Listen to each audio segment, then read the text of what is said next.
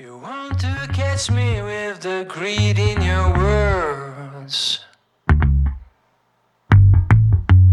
I'm keeping me captive, put locks on the doors. Did your best to scare me off, try to put to rest my voice. Hola, ¿cómo estáis? Yo soy Fred y os doy la bienvenida a un nuevo capítulo del podcast de Fred Cycling Obsession. En este preciso momento yo estoy viendo los tejados de Budapest a través de la ventana redonda de la buhardilla del duplex que hemos alquilado. Hemos venido a correr la maratón de Budapest y os cuento un poquito lo que veo. La catedral de la Basílica de San Esteban, que es una preciosidad, asoma más o menos un par de cuadras de distancia y un poquito más allá el Parlamento de Budapest, que es más grande y también súper bonito. Esta ciudad es una preciosidad correremos la distancia de 30 kilómetros porque no estamos preparados para la maratón completa. Incluso me atrevo a asegurar que tampoco lo estamos para esta distancia. Pero bueno, no tenían distancia de media maratón, así que 30 kilómetros me parece una distancia suficientemente divertida y desafiante para el momento en el que estamos. Bueno, esta intro la estoy grabando aquí, pero seguramente que cuando publique este episodio ya estemos de vuelta por Madrid. Hoy vuelve al podcast Fernando González, mi psicólogo. Y la idea de este capítulo es abriros una ventanita como esta por la que yo estoy mirando para que entréis a una sesión personal mía con mi psicólogo, conversando y aprendiendo sobre las cuestiones que en estos días me ocupan. Un episodio un poco distinto, más íntimo de lo normal, pero que, ¿por qué no?, puede seros útil a los que estáis al otro lado. Nada más, espero que estéis muy bien, os cuidéis mucho y que ya sabéis que los temas mentales son importante cuidarlos y por eso también me gusta compartirlos. Un fuerte abrazo para todos. No tengo, no tengo ansiedad en el día a día de este proyecto y de otros sí. Esto es una de las cosas que... Claro, pero eso es por donde te enfocas. Tienes ansiedad cuando te enfocas en resultados. Claro, Y no tienes ansiedad cuando te enfocas en el proceso. claro. Es lo que hemos hablado muchas veces. ¿Vale? Mm. Pero de esto vamos a entrar, ¿eh? Vale, vale, O sea, vale, vale. Vamos a... Vale, vale, vale, vale. vale. No. La- el, el objetivo de hoy ¿Vale? es hacer una sesión, bueno, abrir el micrófono a todos los oyentes de una sesión mía personal, Vale. mm, para que vean qué es esto de tener una sesión con un psicólogo que tiene una especialización deportiva. Bueno, tienes especializaciones en negociación en muchas cosas. Sí, el el otro día lo explicaba en, el, en, el- en esto. lo- eh, yo tengo las tres especialidades en psicología. Y eso me ayuda muchas veces a lo mejor a tener un campo de visión diferente. Yo no me considero un psicólogo. ¿Vale? Yo cuando me presento, me presento como una persona mm, no experta, no me gusta la palabra experto, pero sí a lo mejor especialista en comportamiento humano. ¿Vale? Y entonces lo que hago es trabajo el comportamiento humano, por lo que mm, yo, me- mi marca es ingeniería de conducta, pero sería lo que es diseñar. ¿vale? Vale. Entonces, eh, yo tengo la especialización de, edu- de- de educación, tengo la especialización de empresa y tengo la especialización de, de clínica. Entonces, digamos que lo que he intentado es juntar las tres. Vale. Entonces, si tú escuchas, no sé si te lo conté, pero yo estuve en Barcelona en una charla, terminé la charla, me vinieron dos chicas y me dijeron que yo dónde había estudiado. Y yo le dije, yo estudié psicología y dice, es que nosotros somos psicólogas y lo que tú has hablado hoy no lo hemos escuchado nunca. Y yo le dije, ya que después de la carrera hay muchas cosas, ¿no? O sea, la vida no se acaba, ¿no? Exactamente, ¿no? Exactamente, exactamente. Exactamente. Los japoneses al cinturón negro lo llaman, eh, lo llaman shodan, que significa primer escalón. O sea, empiezas, no Ahí terminas. empiezas. Exactamente. Y entonces esto es igual, te dan el título, no es el final, es el principio. Es el principio. Y pasa lo mismo con esto mismo, con las sesiones de trabajo con, con alguien como tú. Desde el primer día que, que nos conocimos y empezamos a trabajar juntos, Sí. te das cuenta de que realmente esto no es... Ah, creo que tengo algunas cosas que puedo aprender o resolver en mi vida y, y madurar un poco más o, o gestionar mejor las cosas que me preocupan y voy a hablar con alguien que me ayude a, a Mm, resolver mm, esto. Y haces una sesión y se termina, o haces dos sesiones y se termina. Hace, hace 15 días me llamó un chico porque tenía el campeonato de España tres días después y quería tener una sesión conmigo. Tres días después. Sí, o, sea, sí, a tres días. del Campeonato de España me llama para tener una sesión conmigo, ¿vale? Mm. Y le dije, esto, yo no sé si esto piensas que esto es como un fisio, ¿vale? Que vas y te descarga. Sí. Bueno, tiene momentos. La mente no funciona así, ¿sabes? Entonces digo, yo puedo, si quieres, tener una sesión contigo, pero ya te digo que el resultado que tú tengas en el Campeonato de España no va a ser nada No, vinculante a lo que tú y yo vamos a hablar durante una hora. ¿de Bueno, sí que, es, sí que es verdad que hay sesiones en las que, oye, uno se descarga. Yo recuerdo alguna Sí, sesión contigo en, sí, las que, sí. en las que hemos ido muy a, a una cosa en concreta Vale. y en las que yo he necesitado también, porque esto nos pasa y en, en la vida no, no- eh, está muy bien tener a alguien a tu lado, tu pareja o alguien muy cercano con quien puedas abrirte y, Sí. y, bueno, pues compartir las, las- las cosas que te, pues que te perturben, ¿no? Pero yo creo que hasta cierto límite. Hay a veces que yo creo que, que- que puede ser un ladrillo, o sea, un, perdón, un ladrillo, un, un taladro, puede ser un poco eh, intenso con tu pareja y está muy bien trabajar con alguien externo, un profesional, que te ayude a ver las cosas de una forma antes de trasladar a lo mejor el problema internamente. A ver, no sé si me explico Sí, bien. a ver, un buen profesional en este campo es Mm. aquella persona que nunca critica y nunca confronta. Vale. Eso hace que el cerebro de la persona que está enfrente se relaje. Y cuando tú te relajas, no tienes ninguna amenaza, puedes hablar de cualquier cosa. Tu pareja no tiene por qué saber esto. Y entonces tu pareja, sin querer, o sea, creyendo que lo hace bien, confronta contigo. Claro, claro. Y entonces tú se activa tu sistema de amenazas y ya no te sientes cómodo. Hostia, a mí me ha pasado muchas veces eso, claro. Claro, claro. Entonces, un buen profesional tiene que hacer dos cosas para mí, ¿vale? La primera es no confrontar, o sea, entender la lógica de la persona y ver sus circunstancias, ¿no? Como decía Ortega y Gasset, yo y mis circunstancias, ¿vale? Y el segundo es hacer dudar a la persona de su lógica. O sea, tú tienes una lógica por la que tú ves el mundo de una determinada manera. Y eso es posiblemente por qué ahora tienes el problema, el, el- el obstáculo, la situación que tienes ahora es por tu lógica. Por cómo tú ves el mundo, lo entiendes y no, no está siendo como tú lo entiendes o no funciona como tú lo entiendes y, ahí- y estás, estás en una barrera. Tú no le puedes decir a una persona estás equivocada porque estás atacando una competencia, una necesidad básica psicológica, activa tu sistema de amenazas. Total. Vale, lo que tú tienes que hacer a una persona es hacerla dudar. Y eso es lo peor que le haces a un cerebro, porque el cerebro no puede vivir en duda. Entonces, cuando tú le dejas a una persona una duda sobre su forma de pensar, lo que le estás dejando es una tarea abierta. Correcto, claro. Y entonces la persona empieza con su ratoncillo ahí correr, ¿sabes? Todos los días. Y va diciendo, y lo que Fer me dijo, y, y es que Fer me dijo esto, y, y claro, yo no lo veía y ahora estoy viendo esto, y esto es lo que te hace poco a poco empezar a madurar un pensamiento que hace cambiar en ti algo.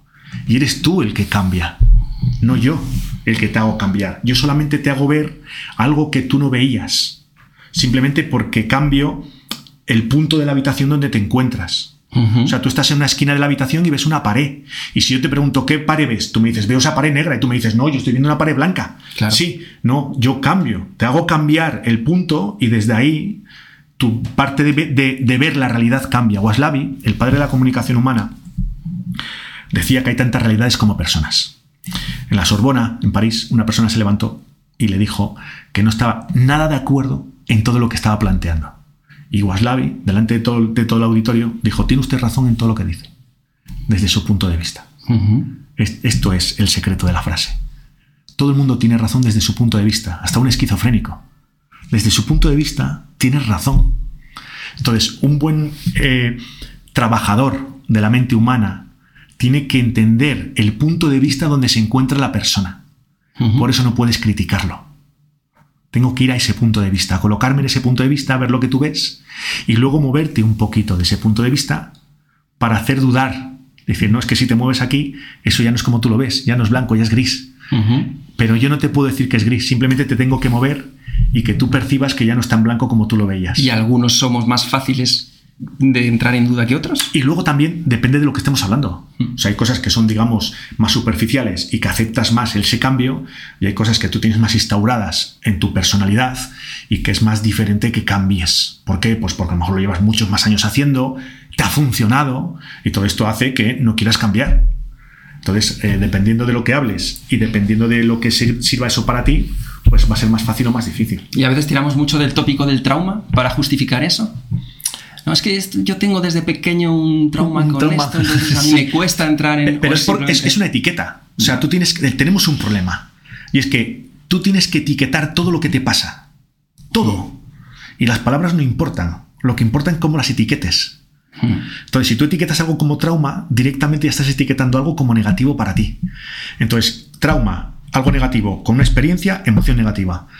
Marcador somático, ¿qué quiere decir? Que cada vez que te vuelva a suceder eso, se va a activar de forma negativa tu organismo, te va a generar ya una pequeña ansiedad y tú, solamente tú, ya te estás generando todo eso.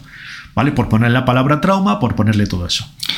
Vamos a entrar en materia, porque Vale, antes de nada, Vale. quiero- Bueno, bueno, ya estamos en materia, pero oye, te tengo que dar la enhorabuena por el puestazo de Ángel Suárez. Ah, sí, sí. Ha pasado una temporada, vamos a llamarle compleja. La gente no lo. Muchas veces no, no ve eh, lo que hay detrás. Y Ángel, bueno, le tengo mucho cariño y aparte se lo ha currado esta temporada como nadie sabe. Pero es que ha tenido una progresión carrera a carrera. Ángel Suárez es un corredor de downhill español, de los que están en la Copa del Mundo representando eh, pues nuestro territorio. Y es un tipo que yo no le conozco, pero aparentemente parece un gran tipo. Sí. Y, y desde luego que la última carrera fue brutal. O sea, Sí. hizo una bajada increíble, se puso primero y estuvo primero quizá durante 20 corredores. Hasta los dos últimos. Hasta los dos últimos. Dos Y quedó tercero. Sí. Pero, o sea, Sí, sí. fue... Estábamos todos... Hay pendientes, ¿no? Y Sí, vamos, sí, sí. vibrando, Sí, flipándonos. sí, hacía mucho que no teníamos un español en ese nivel. Muchos años, muchos años. Y tú trabajas con él. Sí, yo trabajo con él desde el 2019, trabajo con él. Él se puso en contacto conmigo por una lesión de hombro, ¿Mm? eh, tuvo una lesión de hombro, le hizo bajarse de la bicicleta. Entonces es una persona muy racional que tiene una cabeza impresionante. Y entonces él planteó, ¿qué puedo hacer durante este tiempo que no puedo montar en bicicleta? Y dijo, a lo mejor puedo entrenar cosas. Y se puso en contacto conmigo, me dijo, quiero empezar a trabajar parámetros psicológicos. Empezamos a trabajar para parámetros psicológicos y, y muy bien. La verdad es que la relación es muy buena. Y, Y todo vuelvo- lo demás se queda en secreto de y sumario. todo lo demás se queda en secreto sumario. Y vuelvo a decir lo mismo. No puedo hablar más porque no, eso que lo cuente él si él quiere contarlo. Pero no lo ha pasado muy bien este año y se lo ha currado muchísimo. Y de verdad, no sabéis para mí lo que significa que haya podido terminar la temporada así. No, es, es- es increíble. Tengo muchas ganas de poder conocerle, porque a mí me genera también mucha curiosidad el ver un tipo que normalmente está entre los 20 primeros, 30 primeros, y de repente hace un tercero. eh, ¿cómo, cambia, ¿Cómo cambia en tu cabeza el sentimiento de capacidad?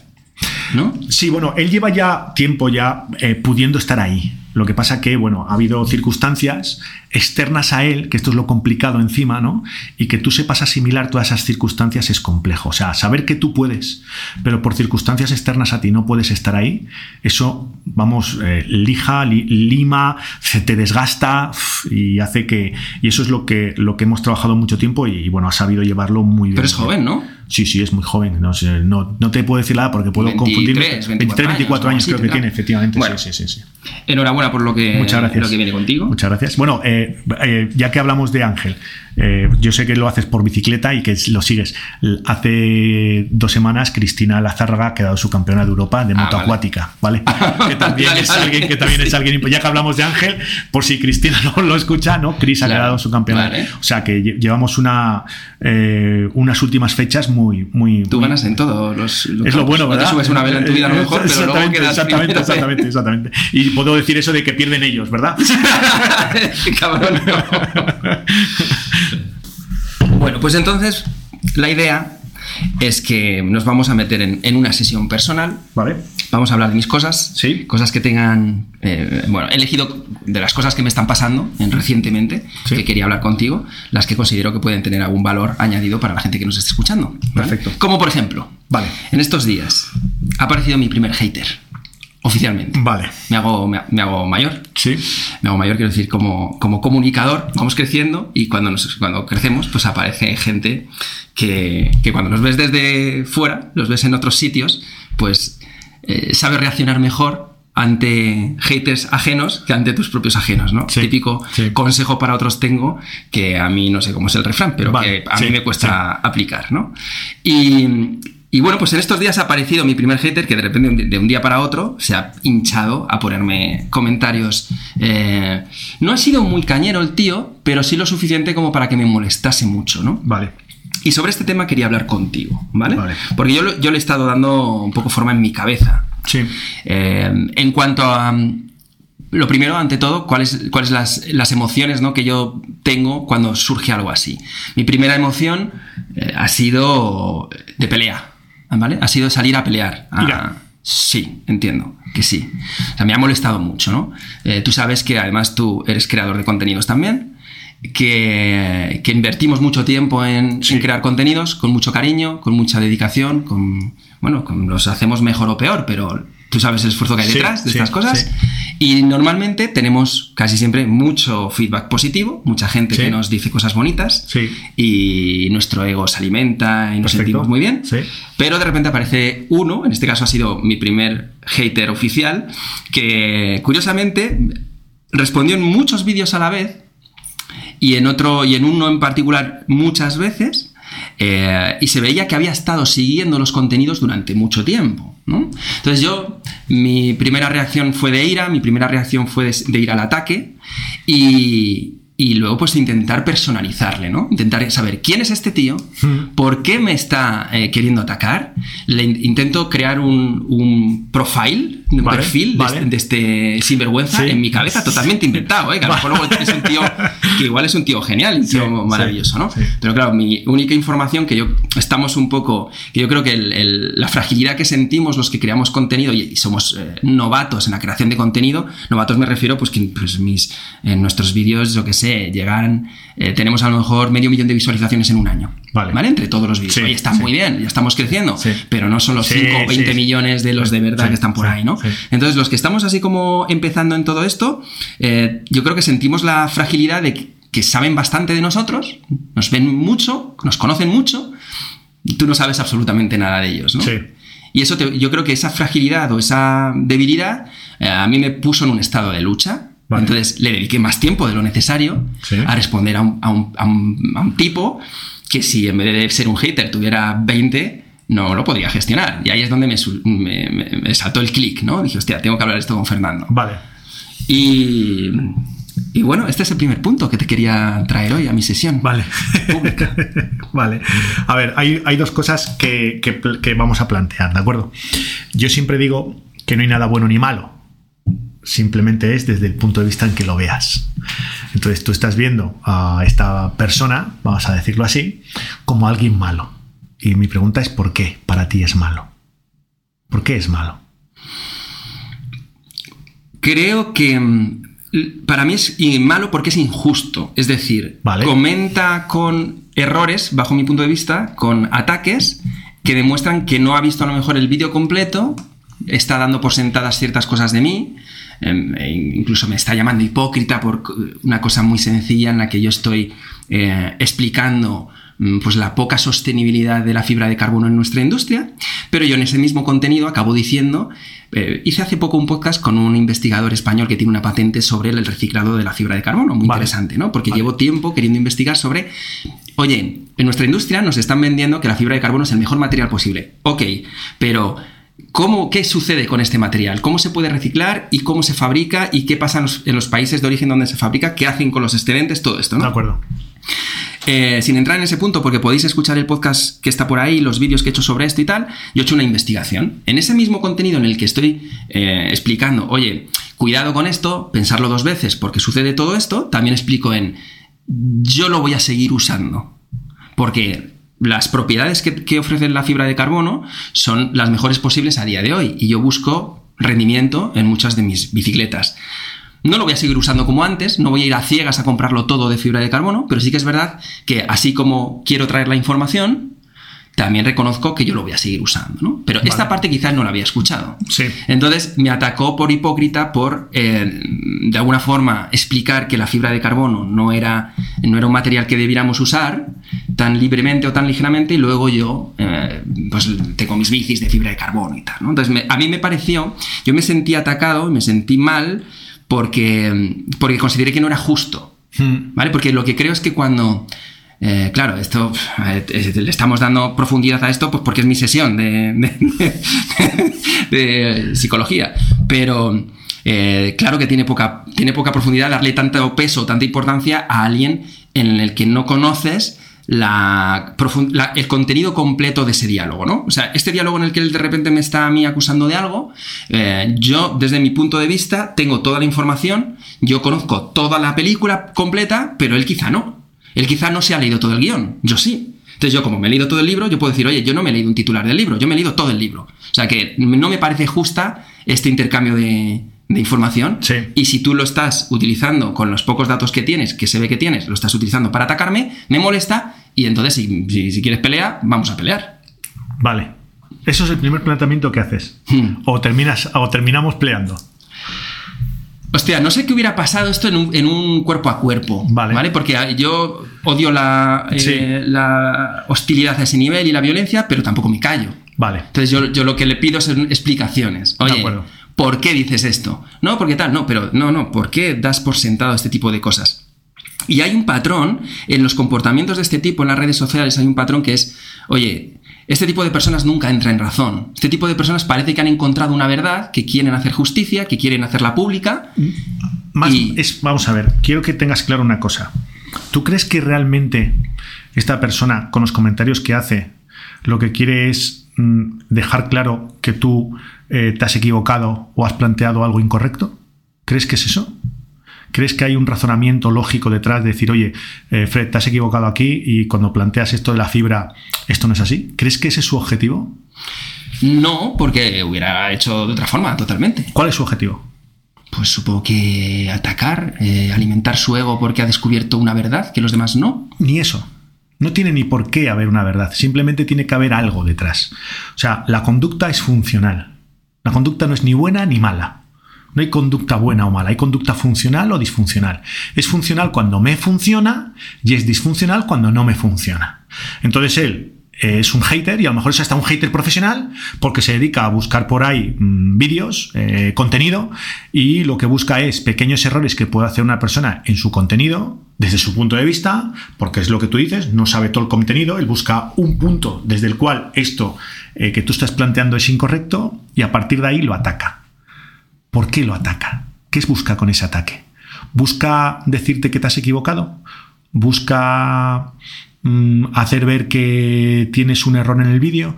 ¿Busca ayudarte a que tengas mejor contenido?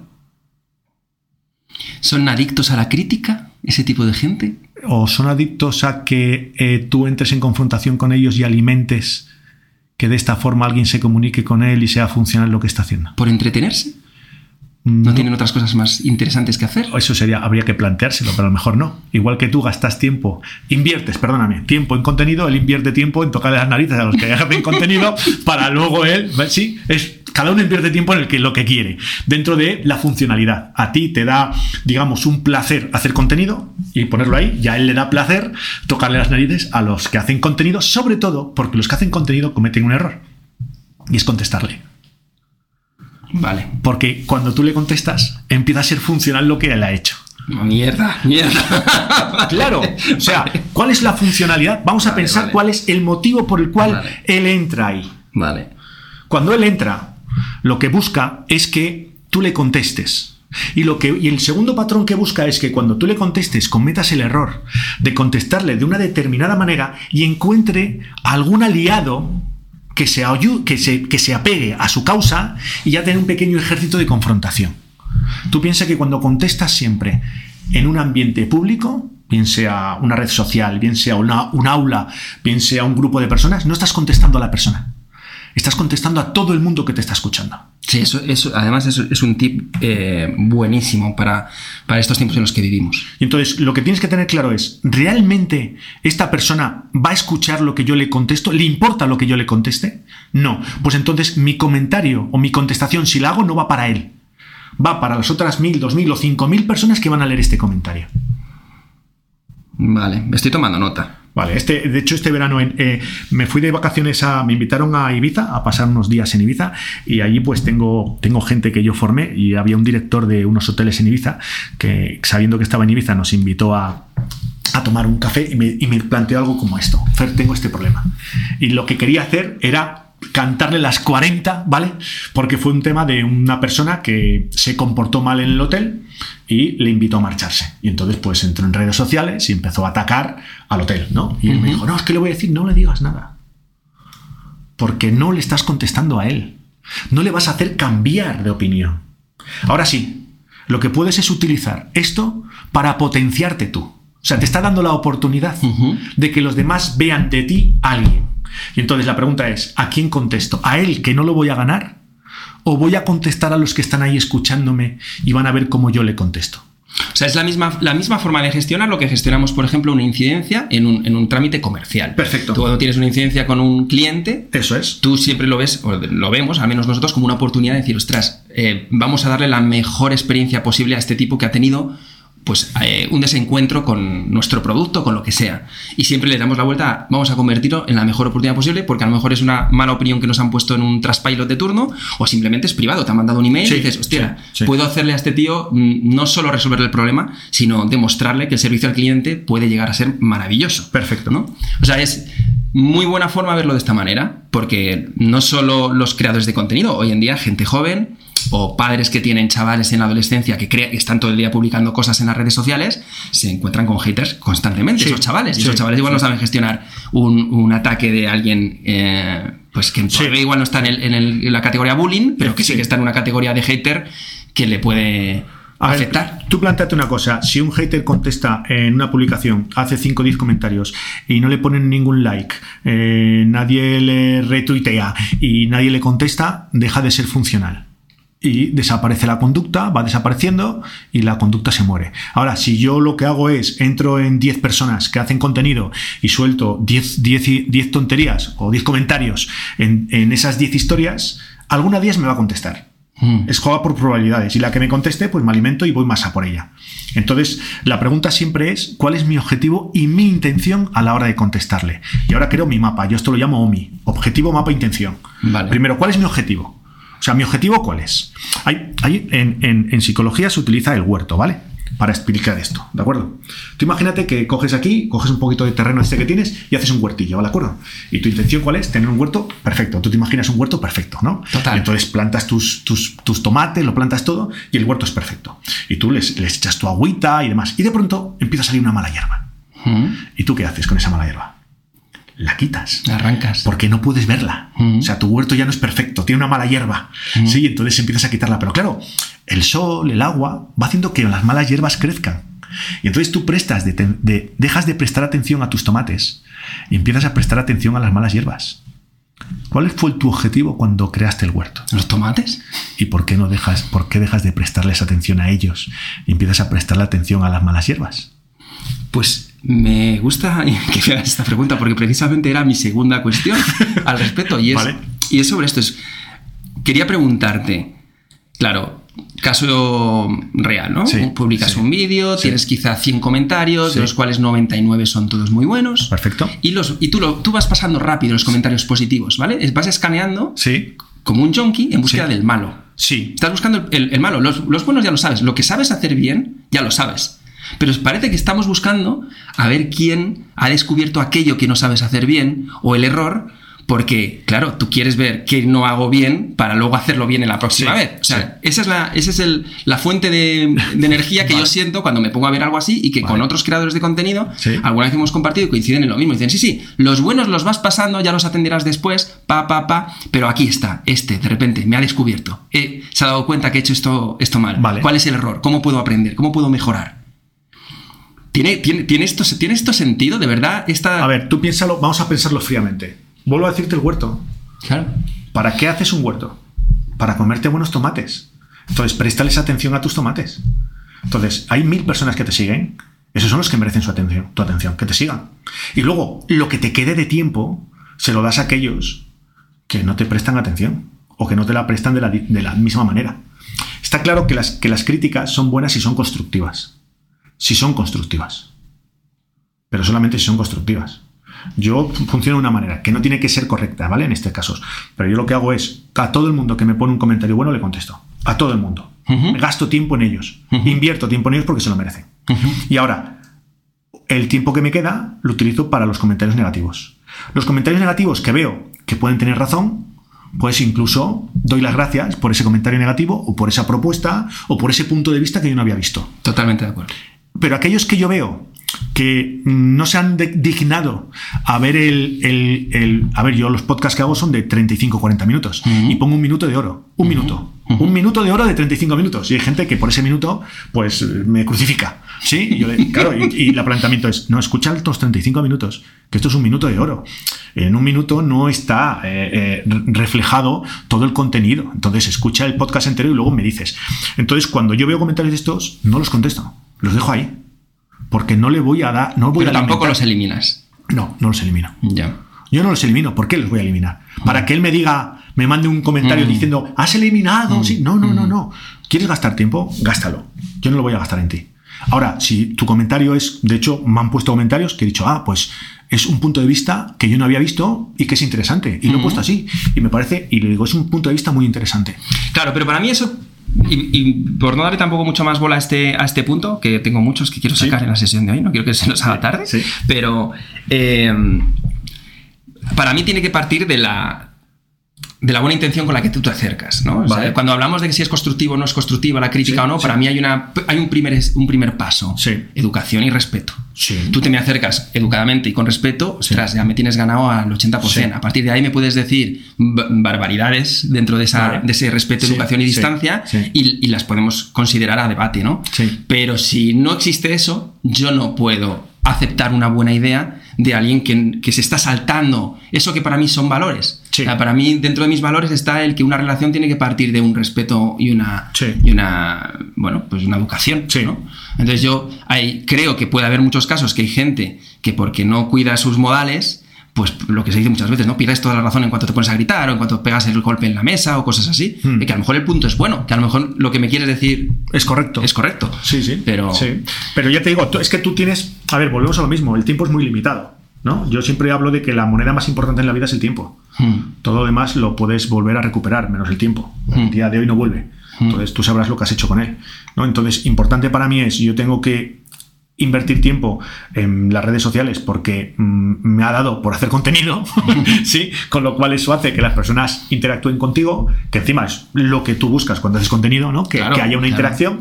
Y lo que la pregunta que yo te hago es ahora, ¿con quién quieres gastar esa interacción?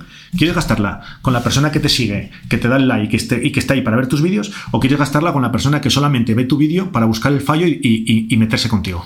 Yo quiero cuidar mis tomates. Pues si quieres cuidar tus tomates, lo que tienes que hacer es plantear si merece la pena o no contestar a ese tipo de personas. Y quiero diferentes tipos de tomates. tomate raf, ah, Exactamente, claro, claro, ahí está lo bonito, ¿verdad? Ah. Que haya diferentes tipos de tomates que, que, estén ahí en la huerta y que con lo que tú veas en tu huerto y estés satisfecho con tu huerto. Que nunca va a ser perfecto y que siempre va a tener malas hierbas. Entonces, cualquier persona que te critica es una mala hierba dentro de un huerto y acéptala, porque el huerto completo no existe. Ah, hay una frase, a mí me gusta mucho Risto Mejide, aunque sé que hay gente que no le, no le gusta mucho, pero para mí es un gran profesional, y tiene una frase que dice que si dices algo y no molestas no has dicho nada. Entonces, y es cierto, porque a todo lo que digas que no moleste a nadie, realmente no has dicho nada porque todo el mundo ya lo sabía.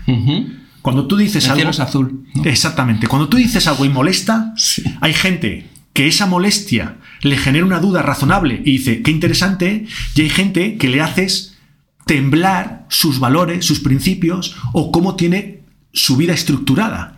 Y entonces puede hacer dos cosas, y es sentarse y decir, ostras, esta persona me ha hecho dudar, a lo mejor tiene razón, y la otra es, no, no, no, no, no, está equivocada porque la otra opción es que yo esté equivocado. Y aquí ya empezamos la relación que tienes con el error, con lo cual te ataco. ¿Por qué? Porque tienes que estar equivocado tú, porque si no estaría yo. Y no quiero estar yo. Con lo cual es que estás tú. Entonces, esto es un planteamiento que tienes que tener claro. Objetivo, mapa, intención. ¿Cuál es el objetivo de hacer contenido? ¿Cuál es el mapa que has creado para hacer contenido? ¿Y cuál es tu intención? Y si tu intención es eh, crecer, eh, tener una comunidad que esté ahí viendo tu contenido porque le gusta tu contenido, ya está. Yo siempre digo lo mismo. Si no te gusta mi contenido, yo no te pido que lo que gastes tiempo en él. O sea, yo te importo más a ti que tú a mí. Hmm. Porque tú estás invirtiendo el tiempo de tu vida en ver mi contenido. Hmm. Yo no voy a hacer lo mismo contigo. Yo no voy a gastar mi tiempo en contestarte, en leer tus comentarios. Porque eso darte la misma importancia que tú me estás dando a mí. Esto es importantísimo. Y insostenible también si el volumen es grande. Eso ya aparte, claro. O sea, yo, yo me muevo a niveles muy bajos. Entonces, digamos que entre comillas, puedo todavía, pero claro, yo me imagino a personas con un millón de seguidores y que tienen 1500 comentarios, ¿cómo lo hacen, no? Claro. Entonces, pues tienes dos opciones. O aceptar que siempre vas a tener comentarios malos y que no vas a estar ahí. A ver, yo tuve una vez una negociación con una federación y era una historia bastante compleja. No la voy a contar aquí porque una historia hay, hay, hay, hay, un compromiso de confidencialidad detrás, pero lo que cuento es que recibimos una carta del Consejo Superior de Deportes. No voy a decir que amenazante, pero que sí tenía unos puntos bastante importantes la carta. Y entonces me acuerdo que esta persona me llamó y me dice, Fer, tenemos esto. digo, perfecto, vamos por el buen camino. Y me dice, ¿por qué? Y dice, porque le interesamos, le importamos. Si no, el Consejo Superior de Deportes no nos llama diciendo, esto. Estas cosas. Cuando el Consejo Superior de Deporte nos dice estas cosas que pone en la carta, es que estamos por el buen camino. Somos importantes. Sí. Entonces hay que ver muchas veces que muchas veces una amenaza no significa algo malo, puede significar algo bueno, porque es que a alguien le has tocado. Sí. Vale, vale. Sí. Bueno, o sea que puedo, puedo cambiar la percepción de un eh, ataque así. Sí. Y por otro lado, eh, el, el pensamiento de la huerta me ayuda mucho Sí. a ver cómo. A tus tomatitos. Mis tomatitos van a estar. exactamente, Relucientes. Ahora, cada vez que los que me están todos los días eh, comentando y cosas así. con Son los tus tomatitos y luego- les veo como tomatitos. Y tus malas hierbas. Vamos a cambiar de tema a otra, a otra cosa que, que me ha estado pasando estos días, ¿vale? Que, Vale. Y que es un, es un giro también un poco. eh, Es un giro grande de emociones y, y bueno.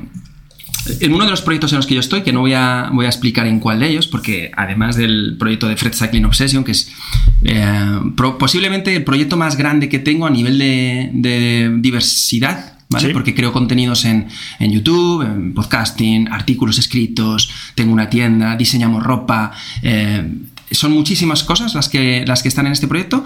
Es el proyecto posiblemente más grande, pero es el proyecto nuestro personal de vida en el que marcamos los ritmos, marcamos nuestras pautas, marcamos nuestras, eh, nuestros objetivos y lo que para nosotros es un éxito o no, que para nosotros el éxito de este proyecto precisamente es, por ejemplo, estar aquí sentado contigo, Sí. hablando hoy y no haciendo cosas para otros, haciendo cosas para mí. Vale. Esto es, bueno, haciendo para otros, los que están escuchando, escuchando en este caso son los otros, pero Sí. me refiero no estar haciendo cosas para otros que me hayan contratado o que puedan considerarse mis jefes, etc. ¿no? Esto es lo bonito de este proyecto y a mí este proyecto no me genera ansiedad nunca. Vale. ¿vale? A mí yo nunca siento ansiedad por Fred Cycling Obsession. Vale. Porque todo lo que hago lo disfruto muchísimo y quizá pues en aquel momento en el que me puede surgir alguien que me diga algo feo, como este que te estaba hablando antes, pues puede ser el único momento en el que siento un poco de estrés. De ¿vale? acuerdo. Todo lo demás, te lo juro, es maravilloso. Vale. Pero tengo otros proyectos, porque yo soy diseñador, me dedico a muchas cosas, me contratan para muchas otras cosas. ¿no? Vale.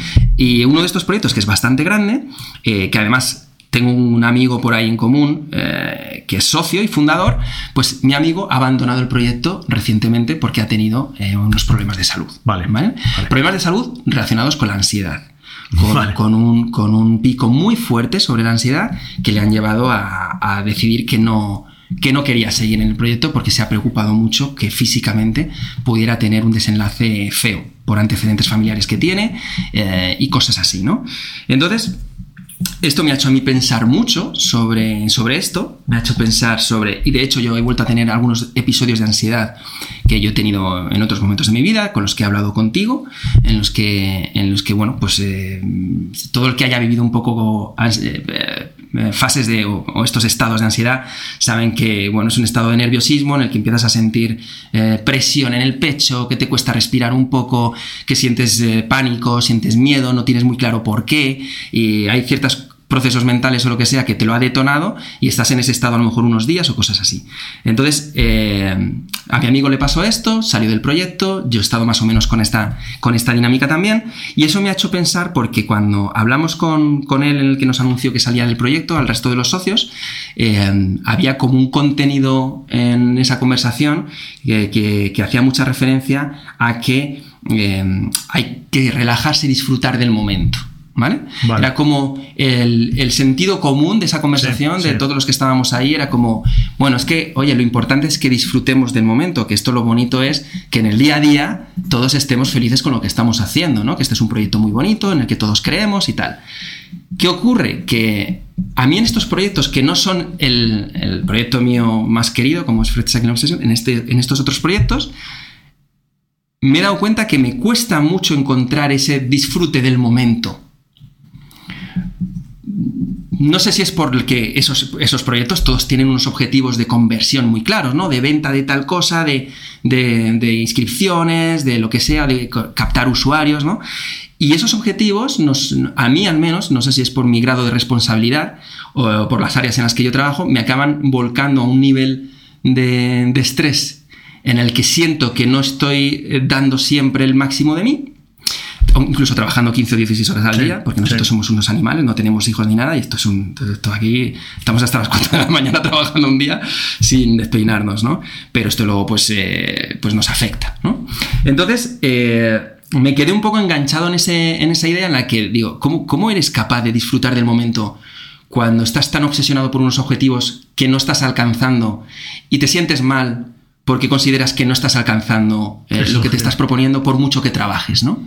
Y yo creo que, que, esto le puede pasar a mucha gente hoy en día, es decir, estamos sometidos a un nivel de, de, intensidad o de, o de, expectativas de nuestro rendimiento que a lo mejor eh, está incapacitando los mensajes que recibimos por, otro, por otros lugares de, oye, disfruta del momento, agradece lo que tienes, párate cada día a darte cuenta de que eres un privilegiado. Hostia, que estoy obsesionado con esto y no lo consigo. ¿no? Esto me está afectando físicamente. Sí. A ver, hay una, hay una cosa que es importante y es que decirlo es muy bonito. ¿Vale? Decir, por ejemplo, que eh, hay que enfocarse en el presente y disfrutar de la hora es fácil decirlo es tan fácil como lo que he hecho yo ahora, decirlo. Pero no hay que llevarlo a cabo. Y eso ya no es tan fácil. Entonces, mucha gente utiliza estos mantras porque quedan muy bonitos, ¿no? Es que hay que disfrutar y vivir el momento. Vivimos la era de la autoayuda. Sí, exactamente, ¿no? De la hapiología, ¿verdad? Exacto. De ser happy, la hapiología. Entonces, todo esto es muy bonito. La pregunta es, ¿vale? ¿Y qué plan tienes para tú disfrutar del momento y vivir el presente? Porque claro, en el momento en que tú te pones delante uno, un, un, proyecto con un objetivo, te lo has cargado. El vivir el momento. Porque lo que has hecho es poner un resultado. Y hay dos formas de enfocar una tarea. Es el proceso o el resultado. Y si vas al resultado, tú vas a medir todos, tus todos, todos los días de tu vida en base a cómo estás de cerca o de lejos de ese resultado. Si estás cerca, te genera poca presión. Y si estás lejos, te genera presión, que lo conocemos como ansiedad porque he puesto un resultado. Esto lo podemos pasar al deporte y lo hemos hablado ya varias veces. O sea, en el momento en que tú pones un resultado, un resultado que vamos a decirle que está, está encerrado, o sea, tiene unos números, tiene unas, unas, un valor, le hemos puesto un valor, o sea, hay que llegar aquí. Vuelvo a decirte lo mismo, siempre que llegues o vayas, voy a poner la palabra sobrado, no vas a tener ansiedad. ¿Por qué? Porque tu cerebro y dice, eh, vamos bien. Pero claro, cuando vamos al revés, tu cerebro te está diciendo todos los días y te está recordando que no estás llegando. Y eso empieza a activar los sistemas de amenaza. El león está detrás y nos va a cazar. Porque lo tenemos cerca. Y nos coge el león. Y nos coge el león.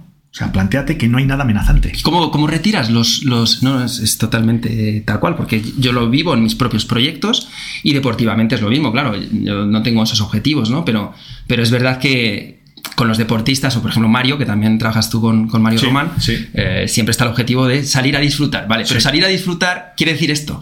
Quiere decir no estar tan centrado en el objetivo, no estar, tan, no estar centrado en, una meta posible, ¿no? Claro. Que, Te que, al final te limite por, por, entrar en unos estados de amenaza que no te van a hacer eh, ir más rápido ni te van a hacer tomar mejores decisiones. Va a ser peor. O sea, a ver, cuando tú haces una tarea, tú trabajas en un flujo. ¿Vale? Que se llama ventana de tolerancia. Eso se llama fluir, ¿no? La palabra fluir es una ventana de tolerancia en la cual tú fluyes, en la cual tú eres creativo, en la cual tú tienes buenas ideas, eres reflexivo. Todo esto es tu ventana de tolerancia. Para eso tiene que coincidir que todo vaya correcto. En el momento que hay amenazas, tú sales de la ventana por arriba o por abajo. Por abajo es apatía. Quiere decirte que si yo te bajo eh, lo, que tú, lo que te hago hacer todos los días, tú te vuelves apático. ¿Por qué? Porque tu ventana de tolerancia está más arriba. O sea, necesitas un poquito de estrés. Un pelín, ¿vale? Para sentirte bien. Pero cuando yo te paso por arriba, o sea, se aparece la ansiedad. Porque lo que te estoy haciendo es meterte presión. Te estoy metiendo eh, unas demandas superiores al tiempo que tienes para resolver. Esto es la presión, ¿vale? Esto es la toma de decisiones en tiempo real que la creó John Boyd, ¿vale? En la, en la guerra de Corea, con los, con los pilotos americanos de combate. Cuando tú no tienes más tiempo cuando tú tienes más tiempo del que necesitas, nunca vas a tener presión. O sea, yo te pongo un objetivo profesional y te digo, tienes cinco años para hacer esto. Y en el primer año tú has hecho el 70% de lo que tienes en los cinco años, tú puedes vivir al día, disfrutar, vivir el momento. Disfrutas el proceso. Y, eres happyologist todo el, el 24 horas al día. Ahora, como el primer año tú hayas hecho el 5% de tu objetivo, y tú ves que te quedan cuatro años y tú proyectas 5% durante cuatro años, me planto en un 20% de mi objetivo final. Entonces lo que tú evalúas es que tengo menos tiempo del que necesito para llegar al sitio. Esto John Boyd lo llamó presión. ¿Sí? Y aquí empiezan los problemas, porque cuando a ti te genero presión, tu percepción de la situación cambia. Sales de la ventana de tolerancia por arriba y haces dos cosas que para mí son muy importantes. Y es que percibes la situación como amenazante, esto hace que dejes de ser creativo y empiezas a trabajar de una forma rígida con set mentales. Vale, esto es súper importante porque yo noto mucho que, me, yo tengo un trabajo creativo, llevo durante muchos años trabajando creativamente y, no, y desaparece mi creatividad cuando entro en esos estados. Claro, totalmente. Claro, es que un estado creativo es todo lo contrario. Es todo lo contrario, es happyology 100%. Hmm. O sea, tú tienes que estar totalmente relajado, no tienes que tener presión, no tienes que tener ninguna obligación de presentar un proyecto en una determinada fecha. Y esto va a permitir que tú crees. ¿no? Cuando tú tienes, cuando yo te puedo llegar ahora y decirte quiero un, logo para mañana y quiero un logo de esta marca con estas características que se dedica a esto. Y tú posiblemente lo hagas. Porque eres un profesional y posiblemente hagas un logo de hoy a mañana. Ahora no me va a gustar lo que voy a sacar en eso es otra, Exactamente, eso es otra cosa. Pero tú lo vas a hacer. Sí. Vale, ahora si yo te digo, oye, eh, Fred, quiero un logo para mi marca. Mi marca es así, así, tiene estos valores, tiene estos principios, estas acciones dinámicas, te presento los valores, te los presento delante y te dejo tiempo. Y dentro de tres meses me llamas y me dices, tengo el logo tuyo. Posiblemente ese logo a ti te encanta, pero es que a mí también me va a encantar. ¿Por qué? Porque no has tenido presión. Lo has hecho cuando has querido, en el momento en que te has querido dedicar a ello, cuando mejor estabas. Incluso a lo mejor has salido un día al campo a andar en bicicleta y en el campo te han venido una idea Todo el de mi logo. Si yo en la bicicleta es donde más creo. Perfecto, claro. ¿Por qué? Porque ¿cómo está tu cerebro? ¿Tiene presión cuando está encima de la bicicleta? No, está feliz con la. Es. Con, el total. Sí, claro, claro. Entonces, lo, que, lo, que, quiero que veas es que el gran problema que tenemos a nivel profesional es ponernos objetivos. Pero claro, ¿cómo, cómo, hace, cómo gestionas esto en un equipo de trabajo habitual en el que siempre hay objetivos? ¿Es una cuestión de reducir eh, el volumen de esos objetivos? No poner, unos, más no, no poner objetivos concretos. O sea, poner qué es el siguiente paso que tenemos que hacer. ¿Cuál es el siguiente paso que tenemos que hacer? Este. Pues nos enfocamos en él. Y vamos a por él. ¿Cuánto vamos a tardar? Pero así trabajo yo en, mis empresas. Pero no en las empresas en las que trabajo con otros Claro, ese es el problema. las mías, que son mías propias. Pero por eso disfrutas. Claro. ¿Por qué disfrutas? Porque no hay un objetivo al final, disfrutas. decidimos qué vamos a hacer ahora. Perfecto. Y no le pones un tiempo. No, no, claro. Decimos, vamos a hacer una serie de vídeos explicando. Eh, tengo una serie de vídeos que son cosas guapas, ¿no? Son cosas guapas que, quiero mostrar en solo dos minutos en YouTube de productos que para mí son súper pues guapos, ¿no? ¿Los vendamos nosotros o no? Eso es independiente. Y, claro, pues cogemos y decimos, venga, vamos a hacer 10 vídeos de esto, nos ponemos, hacemos durante dos o tres días 10 vídeos de estos, pues los tenemos para dos meses, ¿no? Y no hay un objetivo claro, sino simplemente es una tarea que nos ponemos a desarrollar, la desarrollamos, la disfrutamos, para adelante, ya está. No hay un objetivo de, y estos vídeos tienen que vender tanto, necesitamos convertir tantos usuarios. No, nos da igual, si gustan bien, si no gustan, pues lo mejoraremos la próxima vez. Pero posiblemente esos vídeos tengan mejor calidad que si yo te pongo un número de vídeos y una fecha de, de totalmente, totalmente, O sea, hay, un estudio ahora que ha pasado lo, lo del tema del COVID, hay un estudio sobre el presencialismo, la obligación mm. de las personas de ir a trabajar y que las personas estén en su casa y hagan su trabajo. Y hay personas que en su casa son más creativas y desarrollan más trabajo que el tener que ir a la oficina. Porque hay una obligación de ir a una oficina y estar ahí ocho horas. Sí. Y, yo estoy en casa y a lo mejor incluso trabajo más horas. ¿Por qué? Porque como me conecto cuando quiero y cuando me conecto estoy en el presente y disfruto de lo que estoy haciendo, hago más horas incluso de las que tengo que hacer. Entonces, un problema de, las, de, la, de, muchas empresas y de muchos proyectos es que normalmente la persona que pone el dinero quiere unos resultados. Y entonces lo que te dice, el primer error que comete es de darte una fecha límite y unos resultados mínimos. Y vuelvo a decirte lo mismo, si yo voy por encima de los resultados mínimos en relación a la fecha, no tengo presión, no noto ansiedad. Yo noto ansiedad cuando empiezo a percibir, mi cerebro empieza a percibir que no vamos a llegar. Que no vamos. Y a partir de ahí se cae todo. Entonces aquí el gran problema es quién dirige ese proyecto y qué patrones ha puesto para dirigir ese proyecto. Y ese proyecto, si sale bien, sale peor que si lo hubiese dirigido de la otra forma. Aunque salga bien. De la otra forma, sería mucho, mucho mejor. Sería más creativo, hubiese tenido muchos más parámetros que a lo mejor ahora no se han visto. Claro. Y posiblemente se hubiese hecho más rápido. Cuidado. Sí, que eso también a mí me pasa a veces, que estás hablando de la creatividad en términos de diseñar un logo, una marca o algo así, y hay, hay marcas que las hemos creado en muy poco tiempo. Pero porque, ha habido libertad. Exactamente, exactamente. Pero oye, y esto, al hilo de esto me genera una duda, porque en mi profesión también, los emprendedores como yo, Sí. eh, solemos estar en muchos tinglaos metidos. Sí. Estamos emprendiendo tres o cuatro cosas o cinco, más una empresa que ya está, más otra que está mm, arrancando. Eh, y hay siempre también como una sombra sobre nuestra cabeza, sobre mi cabeza también, pero que la compartimos todos los que estamos en, en mi situación, y es, deberías de estar trabajando solo en una cosa. No deberías de tener cinco o seis proyectos abiertos. Y eso es algo que yo todavía no estoy seguro de si estoy de cuál es mi opinión al respecto. Vale. Te- y déjame que termino de desarrollar. Sí. Y te digo por qué. Eh, mi primera. yo he tenido muchas empresas de diferentes cortes, ¿no? Eh, montamos cibercafés en los años finales de los años 90, cuando todavía no existía ni, internet. Eh, pero digamos que la primera gran empresa que yo tuve fue una agencia de publicidad que creamos de la nada y que acabó compitiendo con agencias internacionales, ganamos premios importantes. Era una agencia creativa, sobre todo con un mindset digital. Y esa, y esa agencia al final daba servicio a una serie de marcas, ¿no? A Heineken, a Fox, a Kia, a bueno, una serie de marcas muy, muy relevantes para nosotros en esa época. Y claro, pues al final eran eh, numerosos proyectos, eran diferentes proyectos. Tenía a lo mejor cinco o seis briefs diferentes, muy grandes, con muchísimo dinero encima de ellos, pero eran proyectos distintos, cada uno, eh, que al final hacían que todo el equipo de la agencia estuviéramos trabajando en muchas cosas a la vez. Entonces yo cuando vendí esa agencia y empiezo a trabajar en otras cosas, yo sigo teniendo siempre ese, esa forma de ver las cosas en las que pienso que puedo estar en muchos proyectos. Sí. Pero ahora estoy en un momento de mi vida en el que, en el que esto que muchas veces se dice, dice, oye, si de verdad quieres, no sé si la etiqueta es triunfar, Sí, ¿vale? sí. Porque triunfar es muy relativo y personal y cada uno establece ahí sus valores, pero si tú quieres hacer algo bien, tienes que enfocarte en eso. No puedes estar en cinco empresas diferentes porque el tiempo material mm, de una te lo va a quitar a la otra y es imposible que tú estés dando el 100% en una de ellas y, y en la otra el 5 y en la otra el 20. Pero eso, para mí, hay un principio básico y es que eso es enfocar en, en- en cantidad en vez de calidad. ¿De acuerdo? El segundo patrón es entender cómo funciona la, la mente. Tú cuando enfocas en algo, se- lo que se activa es una red de atención. Esto es atención, ¿vale? Lo que tú me estás preguntando es cómo yo atiendo a las determinadas tareas que tengo en mi día a día. La red que atiende a las tareas se llama la red atencional, o sea, la red enfocada en tarea. O sea, cómo yo enfoco en una tarea. Vale, normalmente la, eh, si yo hago esto de forma eficiente, yo puedo atender muchas tareas. Y si lo hago de forma deficiente, no puedo atender ni una. Y voy a explicar por qué.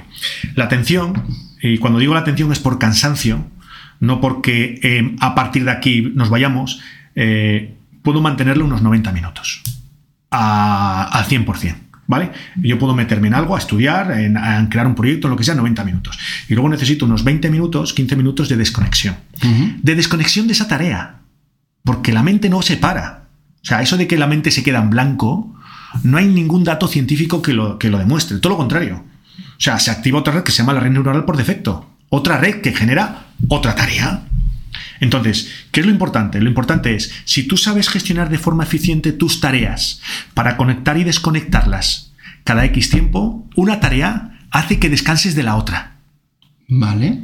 Pero para eso tienes que saber hacerlo. Hay un estudio de por qué Nadal, Federer y Djokovic siguen siendo los número uno con los años que tienen y que ningún chavalillo de los nuevos, con menos años que ellos, sean capaces de hacerles sombra. Porque esos tres señores, vamos a llamarles ya señores, ¿no? Siguen ahí, siguen siendo los números uno del mundo y entre ellos se reparten, vamos a decirle, ¿vale? Los cromos, sí, y prácticamente entra... a- Los tomates. Los tomates, ¿verdad? Y nadie entra ahí, ¿verdad? Vale, pues eh, se dieron cuenta de que ellos tres, en los cambios de campo y cuando terminan un juego, desconectan unos segundos del partido. O sea, ellos no siguen pensando, voy a hacer esto, voy a hacer lo otro. Ellos se ponen a pensar en, en- en aquel hombre que está ahí sentado, se ponen a pensar en qué, qué bonita es la tierra, se ponen a pensar, hacer esa tarea te desconecta de la otra. Y el problema que tiene un cerebro es que gasta por tiempo enfocado en una tarea. Vale. Entonces, si yo soy capaz a gestionar de forma eficiente mi día a día con tareas diferentes y con periodos de descanso entre tarea y tarea, puedo dedicarme a muchas tareas. A ver, yo trabajo con personas. Con el planteamiento de que solo me puedo enfocar en uno, solo podría tener un cliente. Porque cada cliente que yo tengo viene con Con su- sus circunstancias. con su carro de Con sus circunstancias. Con sus circunstancias. Y entonces, ¿yo qué tengo? Yo normalmente lo que tengo es que en cada sesión, en que entre cada tarea y tarea, tengo mis 10 minutos. Me gusta poner 10 minutos de distancia entre una y otra, Unas veces porque al final no, no cuadra todo y otras porque me gusta a mí descansar un poquito y hacer, tomarme un café. Eso hacer- decir, ¿qué haces en esos 10 minutos? Pues me tomo un café, eh, escucho. ¿Pero ¿y en qué piensas? O, o sea, porque lo- para poder, para conseguir es que esos 10 minutos sean efe- efectivos, 10, 15, 20 Sí, media hora, sí. tú tienes que poner otra tarea distinta a tu, a tu cabeza. Sí. No puedes seguir pensando Salgo en... fuera y me pongo a hablar con alguien. Vale. Del día a día, de cómo van las cosas, de cualquier O llamas cosa. a un amigo, O te llamo pones a otra cosa, o, o lees un libro. Leo o- un libro, me tomo un cafetito. a- Algo, o sea, tienes que. eh, no, es, no es manipular el cerebro, pero le tienes que meter en otra cosa. En ¿no? otra tienes cosa que llevar a otra romper. cosa. A ver, es, a- un, un planteamiento. Tú tienes una reunión de trabajo Sí. a las 11 y todo el mundo lleva en las, hasta desde las 8 de la mañana en su oficina. Y a las 11 pones la reunión. Sí. ¿Cuántas horas llevan esas personas trabajando con esas tareas? En la reunión no va a ser, no va a ser eficiente. Claro. Lo que yo tengo que hacer cuando llegan las personas a las 11 es gastar 10 minutos en que las personas se tomen un café, charlen, eh, se muevan. Eso es, lo rompo. Y entonces se van a sentar y su cerebro va a recuperar. El cansancio es uno de los tres patrones automáticos que rompen la creatividad. Hay tres patrones que rompen la creatividad. Cogniciones, emociones y necesidades, cogniciones negativas, emociones displacenteras y necesidades no cubiertas. Sí, yo lo llamo el zen de la persona, como equilibrio, pero con C, ¿vale? Zen. Vale. El segundo es la carga de tarea. ¿Cuántas tareas traes tú contigo? O sea, abiertas. ¿Cuántas tareas traes? ¿Puedes repetir la primera? Sí. ¿De Zen? Zen, cogniciones, emociones y necesidades. ¿Vale? Cogniciones. ¿Qué razonamientos traes contigo? Emociones. ¿Cómo vienes emocionalmente? Y necesidades. ¿Qué necesidades tienes cubiertas o no cubiertas? ¿Vale? Vale. Una cognición es como tú razonas un- una situación. ¿De acuerdo? Eh, y una emoción es eh, la sensación que tú tienes, el sentimiento que tienes de lo que está pasando. Vale. Y luego, a partir de ahí, están las necesidades. Si yo te dejo sin comer, pues posiblemente te genere una necesidad no cubierta y en vez de estar pensando en la reunión, que estás pensando eh, en el croissant que te vas a meter, nada más que de aquí. es una necesidad no cubierta, ¿vale? Y de hecho, yo en, en- en procesos de selección que hacía para determinadas empresas, ponía eh, el- la selección a las 8 de la mañana. Entre los nervios, esto y lo otro, la gente venía sin desayunar y los tenía hasta las 2, de, la, de la tarde con la selección y generas grelina, se activa el proceso 1, rompe todo y te encuentras delante de la persona. Bueno, estos son, son ya Vale. temas psicológicos Vale, de vale, manipulación y cosas de esas. Bueno. Psicología oscura, psicología oscura, ¿no? Vale, ¿por qué te cuento esto? Porque las condiciones, las emociones y las necesidades son muy, importantes. Muy importantes. Entonces, la pregunta es, ¿cómo tú estás hoy? O sea, tú para trabajar, más que las tareas que te dedicas, es cómo estás para hacer esas tareas. ¿Qué pensamientos tengo yo hoy? O sea, ¿cuáles son? eh, vos te pongo un ejemplo claro. Te levantas por la mañana, ¿vale? Enciendes el ordenador y, te, y aparece un email de un cliente que te dice que acaba de aceptar tu presupuesto. Bajas abajo, hablas con tu pareja y te dice que eh, habíais solicitado una reserva en no sé qué eh, hotel en las islas, sí, de Hawái, de no sé dónde, y te dicen que te lo han dado por la mitad de precio. ¿Vale? Sí, exactamente. Y Porque eres youtuber. eh, exa- Exactamente, porque eres youtuber, ¿no? Y vas a hacerme un especial aquí con tal. Y coges, te, eh, sales fuera, coges el coche, te, te- te- te vas hacia cualquier sitio y pinchas. Y bajas y dices, no pasa nada. Ah, Ah, son cosas que pasan. son cosas, claro, ahora te levantas, enciendes el ordenador, te dice el cliente que eso es muy caro y que no te lo acepta, bajas abajo, tu pareja te dice, oye, que, que no nos podemos ir al resort, que nos han dicho que, que Nanay de la China, ¿vale? Te coges el café, se te cae por la camisa, te metas en el coche y pinchas. ¿Eres la misma persona? No. Tus cogniciones, tus emociones y tus necesidades han cambiado. Tu respuesta también. Mm. Entonces, uno de los patrones que, que se generan a la hora de evaluar cómo responde una persona son estos tres: cognición, emoción y necesidad, que yo lo llamo el Zen por el equilibrio. Utilizo el acrónimo japonés de la palabra Zen con Z, ¿vale? El segundo es carga de tarea. ¿Cuánta tarea tengas tú genera que tú puedas gestionar o no puedas gestionar? O sea, lo que hablaba antes, la ventana de tolerancia. O sea, lo importante no es las tareas que haces en el día. Lo importante es cuántas haces en el momento. O sea, ahora mismo, ¿cuántas tareas tienes? O sea, solo te vas a dedicar ahora a esta. Perfecto. Ahora mismo te estás dedicando a tres. Estás cometiendo un error. Sí, ese, ese, ese lo comento yo a, a menudo. Porque ese error es que cada vez que yo activo una tarea y hago otra, lo que hace mi cerebro es inhibe y conecta, inhibe y conecta. Y la inhibición es lo que más gasta. Con lo cual estoy gastando mi gasolina diaria. Muy rápido. Y el tercero es cansancio. O sea, yo para hacer la misma actividad, si estoy cansado, necesito más gasolina. Cuando la gasolina me refiero a glucosa, oxígeno. ¿De acuerdo? La gasolina del cuerpo es glucosa, oxígeno. Ujú. Con lo cual necesito más glucosa. Y la glucosa la lleva la sangre. Entonces tengo un problema. Entonces, el problema que yo tengo es cómo vas a recuperar tú los cansancios. Vale, pues una forma que se ha encontrado de recuperar cansancios es desconectando de la tarea y conectando con otra tarea. Durante un periodo de, ya os digo, yo trabajo por ciclos de dos horas. 90 de tarea, 20 de, o 30 de descanso. 90 de tarea, 30 de descanso. Lo voy a, lo voy a hacer. ¿Y en esos 30 qué hago? Mm, Cualquier cosa. La- y no es perder tiempo, porque lo que estoy hablando es de calidad de tiempo. En 90 minutos muy buenos tuyos, eres capaz de hacer más cosas que estar tres horas. Claro, Esta gente claro. que te dice, no, no, de la mesa no nos, levantemos, no nos levantamos hasta que esto no se resuelva. Es un error. Si las cosas no salen, te levantas de la mesa. Te tomas un café, pides unas pizzas, te ríes y te vuelves a sentar. Es más, igual comiendo las pizzas aparecen todas las buenas Todas ideas. ideas. Y esto es importantísimo. Esto se hace cuando tú no duermes y entras en la cama y llevas 20 minutos sin dormir. El gran error es quedarte en la cama. Te levantas de la cama, sales de la cama, te pones a hacer tareas. Ninguna de ellas con luces que eh, directamente enfoquen sí, los sí. ojos, pero te pones a hacer tareas, te pegas una ducha de agua caliente, te pones a leer un libro, te preparas la maleta de mañana. Y cuando empiezas otra vez a sentir somnolencia, te vuelves a meter. Vale. Pero quedarte en la cama porque no me duermo es Dando lo mismo vueltas. que decir, no, no, yo no me levanto de la mesa hasta que no venga la idea. Es un error.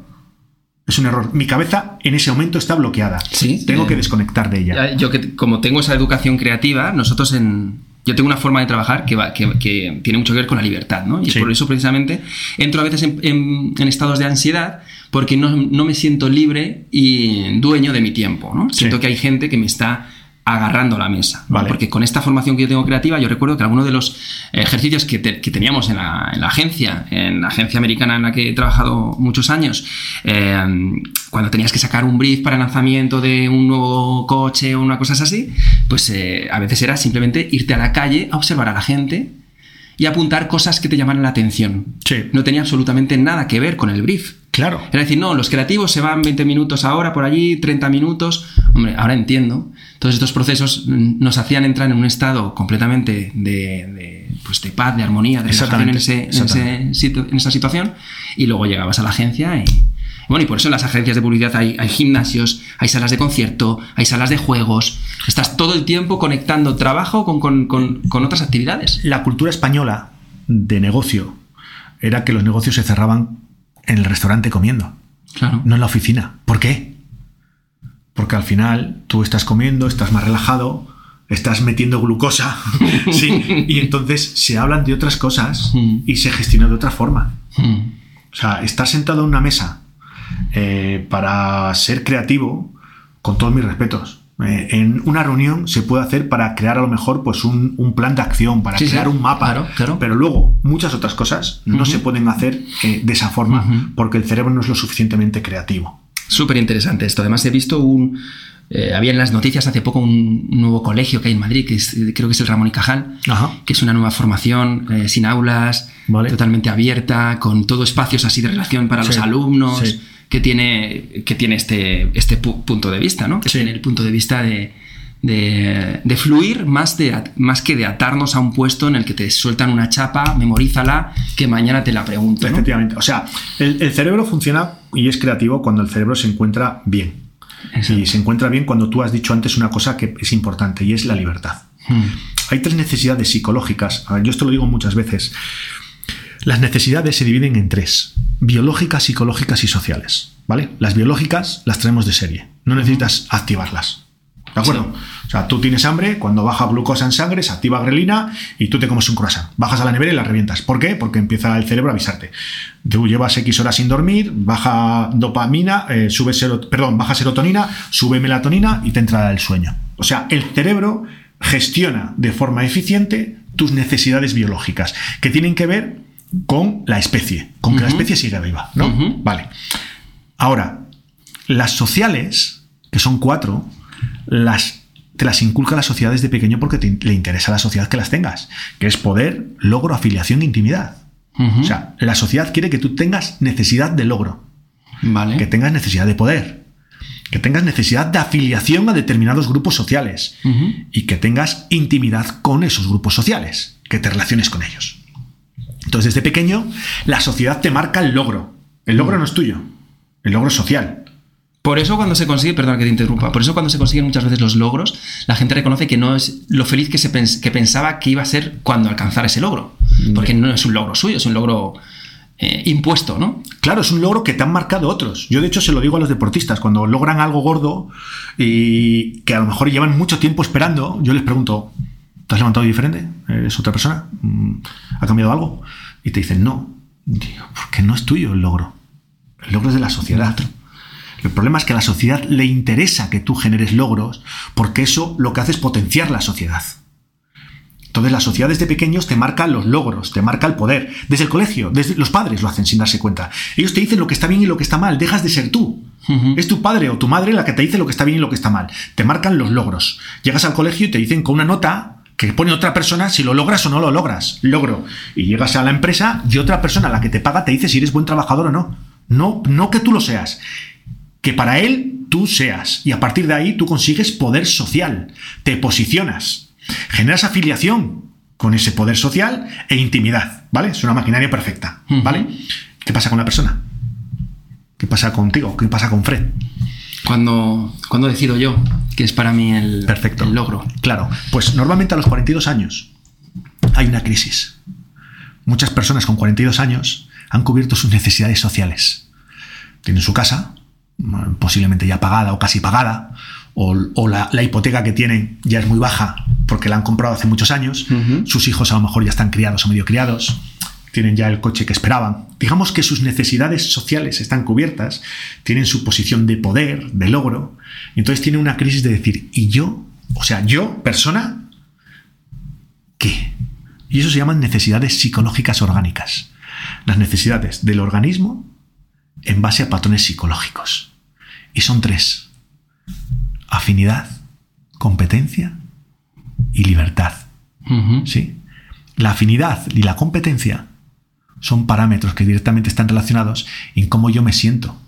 Pero la sensación de libertad, que es, eh, eh, es un patrón que normalmente nos genera la cómo yo me relaciono con los demás.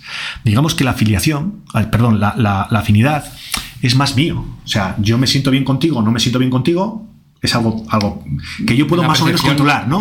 Sí, pero puedo controlar. La competencia más o menos la puedo controlar, la puedo controlar.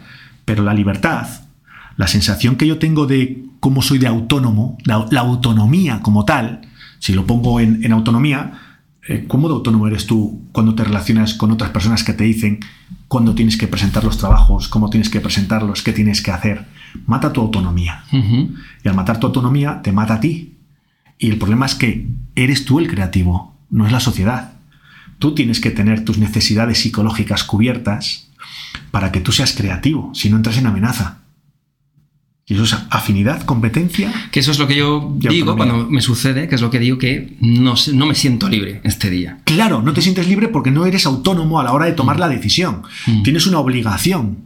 Se te ha mm. impuesto una, una, presentación de un proyecto en un tiempo. Se te está metiendo presión. Si tú entiendes que puedes hacerlo, no tienes presión, porque sientes libertad. Sea, tienes, tienes autonomía para hacerlo hoy hacerlo mañana porque tengo tiempo de sobra para hacerlo. Y no lo hago hoy porque no me apetece, lo hago mañana. Pero cuando no tienes autonomía de que tienes que hacerlo hoy por narices, porque si no, no llegas, pierdes la sensación de autonomía. Y entonces tú te empiezas a sentir mal. Tu cerebro se activa en amenaza y a partir de ahí dejas de ser creativo. ¿Vas a presentar el trabajo? Por supuesto, porque eres un profesional. Y al final vas a presentar el proyecto. La pregunta es, ¿ese proyecto es un 10? ¿Es un Fred 10 o es un Fred 6? Mm. mm. Pues posiblemente sea un Fred 6. Que encima a la otra persona le encanta. Sí, porque dice, ah, qué bien, no sé qué. Y tú dices, sí, pero si me hubieses dejado, te hubiesen presentado un 10. Mm. Pero no es un poco utópica la libertad tal y como la estamos, eh, como estamos hablando de ella, no es un poco utópico en la sociedad. O lo ha sido siempre, la búsqueda de esa libertad, porque al final todo el mundo trabaja para alguien. ¿No? Bueno, todo el mundo trabaja para alguien. Yo pienso que uno de los principios básicos del emprendimiento es tener esa sensación de libertad. O sea, tú cuando emprendes tienes una sensación más de libertad, en el cual tú puedes plantearte qué trabajos coges, qué trabajos no coges, o hacia dónde te enfocas. Una persona que trabaja para alguien porque está asalariado, esa libertad la pierde tiene una seguridad, que es que mm. todos los, a final de mes vas a cobrar una cantidad y la vas a comprar todos los finales de mes. Y entonces digamos que hipotecas tu sensación de libertad por esa sensación de seguridad. Porque le das más valor al dinero que a la libertad, ¿no? Entiendo. O porque, o porque dentro de ti no puedes vivir sin esa, eh, ¿cómo lo diría?, incertidumbre de no saber lo que va a pasar a final de mes. Un, un emprendedor no sabe cuándo ni cómo va a cobrar. Y tiene que vivir con esa incertidumbre. Claro. Pero eso lo compensa con tener la libertad, la sensación de autonomía de tomar ciertas decisiones por él. Ese es el punto. La capacidad de tomar las decisiones que tú quieras tomar. Hmm. Eso para mí es el ejercicio de libertad que he buscado toda mi vida. Hmm. Es decir, no tiene que ver con trabajar más o menos, Sí. no tiene que ver con no tener jefes o no tener socios, Sí. tiene que ver con eh, la, bueno, la- la tranquilidad de que yo tomo las decisiones y yo decido cuando hago las cosas, porque eso es para mí la mejor forma de aprovechar el tiempo, Vale. que para mí es lo más valioso que, como decías tú antes también, Sí. es, la, es la única moneda de la que no se puede fabricar más. Sí. El resto, eh, en la cuenta, si Sí. te salen las cosas bien, puedes llegar a tener muchísimo dinero. Se puede, te puedes ar- arruinar va- varias veces y seguir teniendo de nuevo Sí. momentos de riqueza, Sí. pero con el tiempo no sucede lo mismo. Entonces, para mí, ese, ese remate sería eso. Mira, estamos haciendo algo, Pam y yo, últimamente, desde hace tiempo, ¿Mm? que es. eh, intentamos terminar el día con una frase. Vale. Que- que- eh, la frase del día lo llamamos Vale, nosotros, ¿vale? vale. ¿Cuál es la frase del día? De no? acuerdo. Eh, la mía de ayer, por ejemplo, fue "Eh, cabrones, no podréis conmigo. vale, vale, buena frase. pa- entiendo, el- entiendo el día de ayer. y continuaba, Enti- "Con- conseguiré mi libertad. Conseguir, vale, ¿Vale? Y esto es como, me- nos las apuntamos porque es como, bueno, es una forma como de llevar un diario, ¿no? Pero Sí. sin, sin escribir el- Sí, las cosas del día, es un pero diario por experiencias. intentar resumir en el día En una o- frase. O, bien lo que has aprendido, o bien lo que no quieres volver a hacer, o bien eh, aquello que, que para ti es muy valioso y no quieres perder el enfoque de eso. Sí, ¿no? Entonces, para mí, ayer fue, cabrones, no podéis conmigo, Vale. conseguiré mi libertad. Y no tiene nada que ver con el proyecto de sí, Obsession, porque este precisamente es el que, el que te que da la libertad, más cariño me da. Vale. Pero en todos los demás, que son proyectos chulos, pero que siento que mi libertad se está coartada, ¿no? Claro. claro. Pero, te, pero te ves obligado a estar dentro de un carril en el que eh, tomaste unas decisiones eh, en su momento de estar en ese proyecto por un contexto particular, que esto es otra de las cuestiones antes de terminar, Vale. porque este es el último punto que quiero tratar hoy en, Sí. en mi sesión y luego vamos a sacar un par de preguntas que ha hecho la gente. De acuerdo. Porque quiero hacer también eh, partícipe a los usuarios cuando hagamos más de estas. Decir, Vale. oye, venga, yo os cuento mi mierda, escucháis cómo Fernando intenta arreglarme. Vale. eh, y, aprovechamos para que vosotros soltéis también alguna de la vuestra y ahí Fernando nos dé algunos tips, ¿vale? Pero el otro, el último punto, y a ver si soy capaz de explicarlo bien, con el que estoy un poco eh, obsesionado, es que a mí me gusta mucho cuando me encuentro en una situación de estrés o de ansiedad en la que no quiero que esto me vuelva a pasar, ¿Mm? Normalmente tiene que ver con una decisión que he tomado en algún momento. ¿vale? Claro. Es decir, yo me Sí, encuentro sí. aquí porque en algún momento tomé esta decisión. Perfecto. Entonces yo soy bastante hábil a la hora de eh, volver a dibujar el contexto en el que yo me encontraba cuando yo tomé esa decisión, Hmm. que de alguna forma me justifica para decir, oye, no, has toma- no tomaste una mala decisión. Es que el Fred de hace dos años, en ese momento, en esa situación, le pareció muy buena idea meterse en este proyecto. Por lo tanto, hoy en día no es justo que tomes eh, una percepción de que esa decisión fue mala, porque el Fred del pasado, para él, fue una gran decisión. Perfecto. Entonces me encuentro como en un bucle Sí. un poco complejo de resolver por mí mismo, porque quiero aprovechar eh, un aprendizaje para no volver a tomar esa decisión, pero a la vez me encuentro a mí siendo, eh, intentando defenderme, defender a mi yo del pasado, diciendo, oye, que tú tomaste esa decisión porque en ese momento de tu vida tú eras este que pensabas esto y necesitabas el dinero o lo que fuera. Vale. Y eso me lleva a una, a una carretera sin fondo en la que ya de ahí no sé salir, Vale. en la que digo, hostia, esto me limita en la toma. O sea, voy a ser peor tomando las decisiones del futuro. Mi- el Fred del futuro va a tomar malas decisiones porque ese contexto le va a justificar frente al error que pueda cometer más allá. Vale. Y ahí veto totalmente. No- Vale, dos, dos- dos cosas, dos cosas. Nunca, y, y utilizo una palabra que no me gusta, nunca se toma una mala decisión. Nunca. Cuando la persona toma una decisión, aunque sea devastadora para ella, esa persona, la decisión que toma es correcta. Y explico. Cuando tú tomas una decisión, la tomas con la información que tienes y en base a un punto de vista. Y en base a ese punto de vista y a esa información, la decisión es correcta. Aunque sea devastadora para ti. Esto es importante, porque si no entras en un declive de tomo malas decisiones, entonces no quiero tomarlas. No, no, no, no, no. Las decisiones siempre son buenas, en base a dos parámetros. punto de vista, punto uno, y dos, información. Entonces, cuando una decisión a largo plazo se ve que no ha sido correcta, es porque el punto de vista o la información no era la adecuada. Y entonces, claro, ahora la ves como mala, porque tienes o otro punto de vista o tienes más información. Claro. Entonces, lo que tengo que plantearme es, ¿qué, he cometido, ¿qué errores he cometido yo en el punto de vista o qué errores he cometido yo en captar la información que había para tomar la decisión? Pero la decisión siempre es correcta en base a estos dos patrones.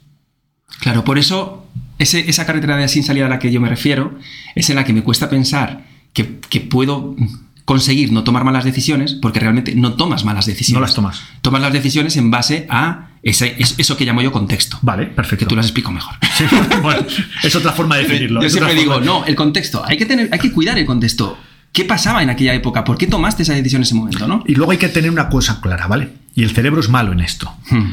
Si yo tomo una decisión en el año 2015 por necesidad, necesidad, y lo he dicho antes, tengo que cubrir mi necesidad, que puede, una necesidad puede ser facturar una cantidad de dinero porque la necesito para vivir. Mm. Y luego en el 2019, que me va muy bien, y que a lo mejor no lo hubiese necesitado ahora mismo ese dinero, pero todavía estoy enganchado a ese proyecto, no puedo plantear que ahora he tomado una mala decisión. Porque claro, como ahora no necesito el dinero, pues pienso que a lo mejor no tenía que... No, tengo que ser consciente de mi situación en el 2015, cómo yo estaba, y aceptar que esa salida es la que me ha llevado hoy al sitio en el que estoy. O sea, hay veces que tomar malas decisiones, vuelvo a decir lo mismo, que no se toman, sino ver malas decisiones, nos hace llevar a un sitio en el futuro que estamos muy bien. Y que si eso no se hubiese hecho antes, a lo mejor ahora no estoy donde estaba. Claro. Entonces, vuelvo a decir lo mismo, el problema que tiene el cerebro es que necesita que todo lo que yo haga, ponerle la etiqueta de bueno o malo para salir para donde corre. Es un principio Es biológico. tonto. El cerebro es tonto, ¿no? No, el Es- cerebro, es el cerebro lo que pasa es que piensa que está en la selva todavía. Y entonces el cerebro, cuando tú le dices algo, lo primero que te dice, dice, ¿es bueno o malo? Bueno o malo. Claro, si es bueno, corre para aquí, si es malo, corre para allí. Claro, eh, ese es nuestro gran problema. Y esto no es verdad. O sea, las cosas no son vanas o buenas. Son malas o buenas dependiendo del punto de vista. Y mi problema es que como yo en el 2015 no tenía otra opción, acepté este trabajo. Este trabajo en el 2019 me genera un problema.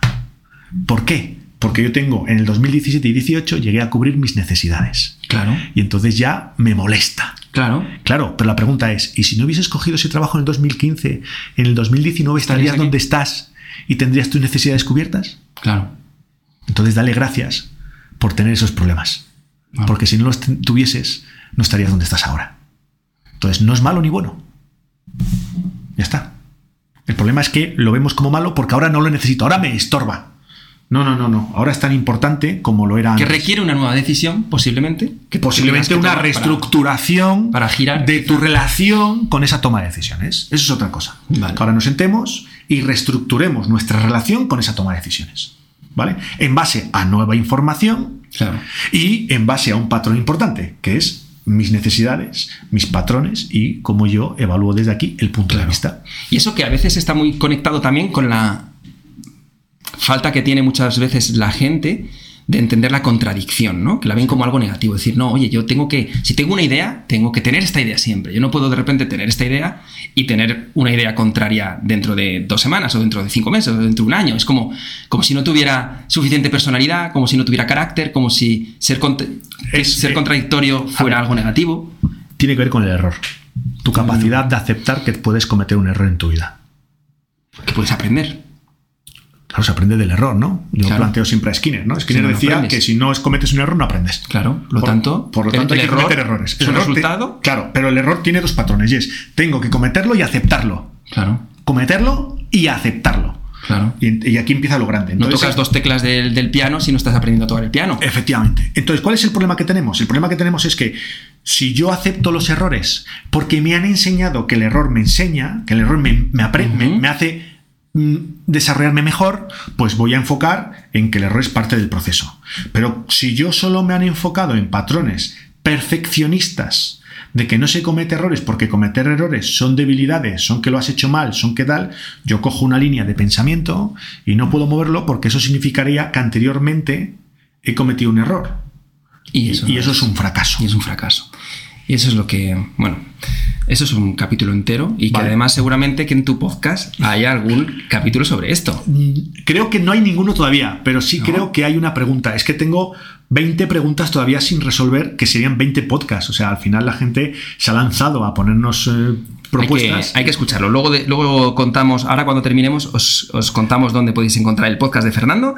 Pero nos vamos ya a las preguntas que ha mandado la gente, ¿vale? Venga. Que además eh, tengo a alguien muy querido que ha puesto una. ¿Sí? Entonces, vamos a ellas. Bueno. Vamos a por, venga, vamos a por la, pri- la primera es de Willy. Vale. Mi amigo Willy, aventurero, viajero con nosotros, que la mayoría de la audiencia ya le conoce, que además es, la, es, es el, el que más veces ha venido al podcast. Tú ya estás ahí casi. ¿Vale? Pero vale, pregunta a Willy, eh, es una pregunta grande que yo la he querido dividir en dos, ¿vale? Pero pregunta que si, desde tu punto de vista, existe el gen del aventurero, ¿vale? Si un cambio constante en estas personas, eh, si estas personas, eh, que, es que lo- a- vamos a traducir un poco, porque me la ha mandado en medio español, medio italiano, ¿vale? Vale, Pero vale. que si estas personas que puedan tener este gen, si no tienen una constancia en la búsqueda de la aventura, normalmente se aburren, esto lo dice él en su primera persona, Sí.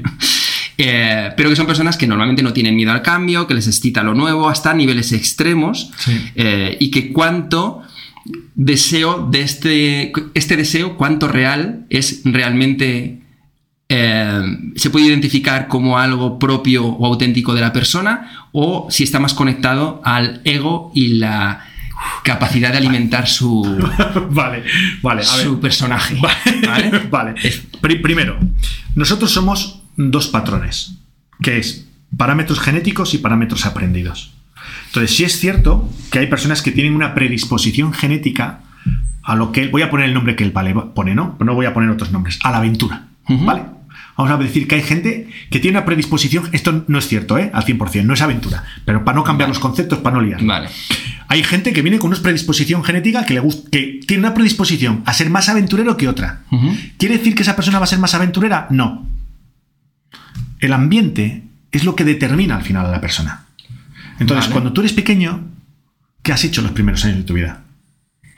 Eh, ¿Salías los fines de semana con tus padres y tu padre era muy aventurero o, o hacía pequeñas aventuras contigo y tú disfrutabas y tu cerebro generaba dopamina y te ha generado unas experiencias tales que ahora cuando estás triste tu cerebro busca esas experiencias positivas y sabe que encuentra dopamina cuando eres aventurero y entonces todos los días que estás triste buscas la aventura para cubrirla porque tu cerebro ha hecho eso en tu vida? Pues es muy posible que vengan por aquí los tiros. Y posiblemente si nos lo sentásemos enfrente y le hiciésemos un pequeño escarbeo ¿no? hacia la infancia, encontraríamos algún punto entre los 1 y los 7 años en los cuales él ha generado mucho placer haciendo algo relacionado con la aventura. Y tu cerebro guarda todo eso. Entonces tu cerebro, hoy que estás triste, escarba y dice, a ver, ¿cómo te busco yo cosas para que estés alegre? Y una de ellas es ponerte aventura. Entonces tú dices, es que necesito irme de aventuras. Esto lo hace mucho él. Él, él- él está siempre viajando. Vale. Entonces, eh, aprovecho que no está para poner palabras en su boca. Vale. Pero él, él muchas veces me llama y me dice, oye, necesito irme, necesito salir, ¿no? Perfecto. Porque también es la forma en la que él, asilvestrado por la naturaleza, encuentra muchas veces solución a, a- a aquellos Sí, conflictos, claro, porque- aquellas cosas que quiere resolver. Por lo que hemos hablado antes, porque igual que tú, por, a lo mejor, es paseando o es andando en bici, pues para él es cogerse un avión e irse a la- al otro punto, del- O a sea, la otra punta del mundo. a Groenlandia, a cruzarlo en bici. es- exactamente, exactamente. Vale. Y mm, bueno, saca el tema de las redes sociales también en esto, ¿no? Vale. Es decir, en, oye, ¿cuánto, ¿cuánto de ego crees que hay hoy en día o qué tanto daño pueden estar haciendo las redes sociales a la exposición que mucha gente está buscando de este tipo de aventuras que a veces son, pues, eh, hasta poner en riesgo tu vida por hacer algunos tipos de expediciones o cosas así sin quizá tener la, la- la preparación adecuada eh, por aquello del show off, de mostrarlo en las redes y, eh, y demás. A ver, os, yo os pongo un ejemplo. En el año dos- 1997, eh, en Stanford se creó un, laboratorio que se llamó la- Laboratorio Tecnológico de la Persuasión. Y uno de esos alumnos, en el año 2007, como trabajo fin de curso, hizo una aplicación que se llamó Mirando al Sol, que luego se le llamó Instagram. O sea, lo que quiero contar con esto es que está diseñado a la perfección para que nosotros tengamos la necesidad de estar ahí. Es perfecto el diseño. Toca un patrón fundamental de nuestro cerebro. Cuando nosotros somos pequeños y nacemos, tenemos una necesidad de seguridad. Nosotros somos mamíferos y la diferencia entre los mamíferos y los reptiles es que las crías de los mamíferos tienen que seguir vinculadas a los padres durante los primeros años de vida para desarrollarse. Eh, un, reptil eh, deja los huevos y el huevo rompe y sale y ya se pone a vivir, no necesita a nadie. Se busca. Sí, se busca, ¿no? Se busca las habas, ¿no? sus tomates. Sus tomatitos, ¿no? ¿Verdad? Nosotros no. Nosotros necesitamos ese vínculo. Entonces se crean las emociones, de ahí salen las emociones. Salen patrones emocionales para que yo quiera seguir vinculado a mi cría y mi cría a mí. Vale, pero ahora, dependiendo de la relación que yo tenga con mi cría, mi cría va a aprender más o menos. Mi cría va a aprender en relación a cómo se sienta de segura cerca de mí. Ese vínculo le da seguridad, que se llama apego. Bien, pues el problema de esto es que es el principio básico de la conducta humana. O sea, cuando yo estoy seguro, percibo seguridad, estoy cómodo y a gusto. La seguridad que nos dan nuestras figuras de apego es cuando nos prestan atención. Cuando yo percibo que mis padres me prestan atención, yo estoy seguro y exploro el mundo, que es lo que necesito hacer como niño. Con lo cual busco atención continuamente porque me da seguridad en los grupos en los que interactúo y yo soy el tocanarices del grupo y la gente no entiende por qué soy el tocanarices del grupo. Pues soy tocanarices del grupo porque cuando toco las narices a los demás, los demás me atienden. Y yo soy niño malo porque cuando soy malo me atienden, no cuando soy bueno. Y esto se llama trastorno negativista desafiante. ¿Sí? O sea, lo que quiero que veáis es que detrás de muchas conductas está la atención, porque genera placer al cerebro por seguridad. Como mi hater, que si luego no la Perfecto, no vuelve. Exactamente. Perfecto. Bueno, pues ahora lleva eso a las redes sociales. O sea, yo antes, ¿cómo conseguía la atención de mis amigos? Pero es que ahora puedo conseguir la atención de una persona que vive eh, a, 10.000 kilómetros de distancia. Eso es brutal. Hmm. Y entonces, ¿qué hago? Pues genero contenido. Claro, el problema está aquí en mi necesidad de recibir atención. Entonces, cuando tú tienes tus necesidades cubiertas y tu vasito de atención cubierto diario, las redes sociales simplemente están ahí, las miras, eh, escarbas un poquito, gastas tiempo, porque gastamos todos tiempo en ella, hmm. pero digamos que no te enganchas a ella. Hmm. Pero cuando digamos que a lo mejor tu atención no está tan cubierta y la red social te da esa atención, encima es fácil dártela, porque yo para necesitar tu atención tengo que currármelo. Tengo que, ponerme delante de ti, tú tienes que verme como buena persona, tengo que darte, generarte un interés a ti, un valor, que tú digas, le presto atención a Fernando porque tiene un valor. La red social no necesito eso. Solo necesito ponerme una buena foto en cualquier sitio y ya tengo a 5.000. Exactamente. exactamente. Entonces es fácil. Y uno de los principios básicos del cerebro Premio Nobel, de, premio Nobel en el año 2017 de Economía, Richard Thaler, psicólogo. Entre lo fácil y lo adecuado, el cerebro hace lo fácil. ¿sí? Eh, efecto Natch. Y las redes sociales son lo fácil. Y entonces consigo atención fácilmente. Y entonces por eso la gente está tan enganchada. ahora que dices eso, ahora en mi reciente viaje a, México, eh, pues uno de los que estamos ahí diseñando la carrerita, ¿no? Uno de los Em, no, es socio, pero es uno de los integrantes del equipo que tiene cierto puesto de responsabilidad. Eh, me dijo que, que sí podía hablar con su hijo, porque bueno, pues su hijo me había conocido por YouTube, alguna cosa, un hijo pequeño, ¿vale? 8 o 9 años. Y que su hijo quiere ser. Eh, pues influencer, ¿no? Quiere ser youtuber, quiere ser instagramer, lo que sea, ¿no? Y que a ver si yo podía hablar con él para quitarle esto de la cabeza. Porque, que, oye, pues como yo estoy trabajando en esto, que se lo quite la cabeza porque eso no es vida y no sé qué. O sea, te está diciendo a ti que no tienes vida. Claro, claro. Entonces, yo, le dije, bueno, yo, hablo con él. Eh, yo no le voy a decir que no, que no haga esto, sino, si, no quiere, si él quiere hacer esto, a mí me parece fantástico. Lo que yo le voy a explicar es que lo importante de esto no es el estar ahí o el, crearte tus cuentas o el intentar ser influencer, intentar ser famoso, no. Lo importante es qué traes tú a este mundo, ¿vale? ¿Qué es lo que tú aportas a este mundo? Tu valor. Exacto. Ese valor es porque eh, tú eres un estudioso de algo y entonces quieres traer a esa gente esa información porque la crees útil, eh, te apasionan los colibríes y entonces haces documentación sobre ellos y quieres traerla y hablas sobre eso. O sea, lo importante, yo digo, yo le, yo le voy a explicar esto, yo voy a decir, eh, son medios, son medios de comunicación, son maravillosos. Eh, el niño quiere aspirar a ser famoso por aquí, pero lo que él tiene que entender es que la fama no tiene ningún valor si no hay un contenido real que él pueda aportar a este mundo, sea lo que sea, porque quizá el niño lo que quiere ser es un, es un cantante de rap. Bueno, pues, pues eso es ser músico. Sí, sí. Pues tendrás que estudiar música, tendrás que ir a rapear, tendrás que hacer este tipo de cosas, ¿no? Pero eh, que tenga que entender el, el camino de, de la profesión más allá de Sí. que esa profesión sea mala. Y, y bueno, el padre se quedó como, como sorprendido diciendo, ostras, o sea, ser, ser youtuber no es malo, yo pensaba que era malo. Claro, No, claro, quizá, claro. quizá el contexto que tú estás planteando es un contexto equivocado, ¿no? El punto de Ah, vista. Claro, exacto. Bueno, vamos a la siguiente. Vale. Vale, eh, dice uno, consejos para tu pareja. consejos para que tu pareja... Bueno, Ah, venga. ahí, venga, ya venga. empieza bien esto. Empieza bien, sí. Acepte tu vida de pro cuando no lo eres, ¿vale? Que veo aquí un poco de chiste. Gasto en material, entrenamiento a deshoras, conflictos, viajes, carreras, etc. O sea, aquí yo lo que veo es que es el típico caso, eh, que es muy habitual, de un chico, entiendo que es un chico, que pues que monta mucho en bici, que se considera semi-pro, estos que, que somos, muchos Sí, somos sí, muchos así, sí, que entrenamos como si lo fuéramos, que vamos a muchas carreras como si Vale. tal, pero luego en el fondo somos unos eh, piltrafillas, Mm. pero que en este caso, por lo que parece que cuenta, su pareja pues debe de, de- de- de sufrir a veces con esta situación y claro, una bicicleta cuesta de 5 a 10 mil euros. Eh, Más material, más- más mantenimiento, más- Entonces, consejos para que tu pareja acepte tu vida de pro cuando no lo eres. Eh, aquí hay un error eh, en el planteamiento y es que tú no puedes hacer que una persona cambie.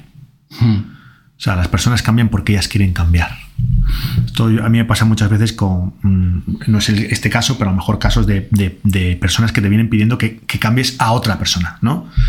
Mm, Para cambiar hay que tener dos cosas importantes. Bueno, voy a poner tres y lo vamos a unir aquí a esto. Creer, querer y luego tener apoyo social Ujú. Vale. creer, querer, y va por este orden, ¿eh? Creer, querer y tener apoyo social. Entonces, es importante que él plantee una cosa. La pregunta principal de esta información es, cuando tú, cuando tú la conociste a tu pareja, ¿tú ya eras pro? Porque si tú eres pro, eras pro ya y ahora lo eres, mm, ella lo que tenía que haberte aceptado era desde un principio como eres. Hmm. Primer, primer punto, ¿vale? Si tú no eras pro y te has convertido en pro, la pregunta es, este cambio que tú le has dado a tu pareja por una pérdida con ella, ¿qué se lleva ella a cambio? O sea, solo has pensado en ti. O sea, a lo mejor no tiene que cambiar ella, porque no puedes hacer que ella cambie. Lo que tienes que cambiar es tú. Y a lo mejor es como tú tienes que gestionar con ella esta situación. Y todo el mundo, si le recibe placer, beneficios y pertenencia a grupo, esto se llama motivación, acepta. Con lo cual, motívala para que te deje ser pro. Dale placer, y cuando digo placer es, dale situaciones que le generen dopamina en su cerebro, dale beneficios, o sea, que tú seas pro ya tiene que tener beneficios porque tú seas pro, y genérale pertenencia a grupo. Crea con todo esto un grupo entre los cuales los dos lo aceptéis. Más que intentar cambiarla a ella. Esto es lo de siempre. Lo fácil es que cambie el otro, ¿verdad? Claro, echarle la Sí, claro, claro, claro. Yo ¿cómo? quiero seguir siendo pro y que nadie me toque las narices. No, Exacto. con todos mis respetos, ¿vale? O sea, el principio básico es si tú ya eras pro o no antes, ¿sí? Pero el segundo es, la motivación se, se genera de estos tres patrones. Entonces, ¿cómo le puedes de generar placer a ella? ¿Qué le gusta? ¿Le gustan los balnearios? Sí, pues a lo mejor lo que tienes que hacer es, igual que tú te vas de pro, pues a lo mejor tienes que invertir un fin de semana al mes en llevártela a un balneario. Claro, claro. ¿Qué beneficio tiene ella porque tú seas pro? Porque ella a lo mejor tiene pérdidas ahora porque tú seas pro Hmm. generar beneficios. Beneficios sociales, beneficios de ella, beneficios de. O sea, apóyala en algo a ella, Mm. haz que ella tenga también beneficios. Y a partir de ahí genera una pertenencia a grupo. Que los dos os relacionéis de una forma mucho más eficiente. ¿Vale? Que tiene mucho que ver con la negociación, ¿no? Es que al final esto- es negociar. esto es negociar, ¿no? exactamente. Si ahora de repente tú no eras pro, te conviertes en pseudo pro porque de- descubres Sí, este sí, deporte que te sí, apasiona y sales siete horas los domingos a montar en bici y estás fuera de casa y cuando llegas eres una piltrafilla y no la puedes atender, te echas una siesta de cuatro horas y te levantas a las nueve y encima estás cansado y no quieres hacer cosas, pues es que depende de es en esa negociación el que está faltando eres tú. Porque Amigo. estás generando mal la motivación. Claro. Displacer en vez de placer, pérdidas en vez de beneficio y no pertenencia a grupo. Estás muerto. Estás jodido. vale. Bueno, de todo se sale. Eh, la siguiente. Esta yo creo que le toca a muchos, que dice, Vale. desde la pandemia no consigo volver al carril, sobrepeso y falta de forma. ¿Cómo encuentro mi motivación? Vale, posiblemente, ¿eh? Eh, eh, planteate que las, con las preguntas estas sin más información Ya, es claro, difícil, ¿vale? claro. Pero voy a poner un planteamiento. Posiblemente sea porque has- estás haciendo una cosa y es, estás eh, valorando la situación que tienes ahora con la situación que tenías prepandemia.